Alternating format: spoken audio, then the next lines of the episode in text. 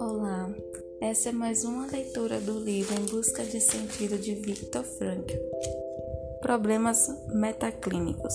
Cada vez mais os psiquiatras são procurados por pacientes que os, que os confrontam com problemas humanos e não tanto com sintomas neuróticos. Parte das pessoas que hoje buscam uma psiquiatra teria procurado um pastor, sacerdote ou um rabino em épocas anteriores.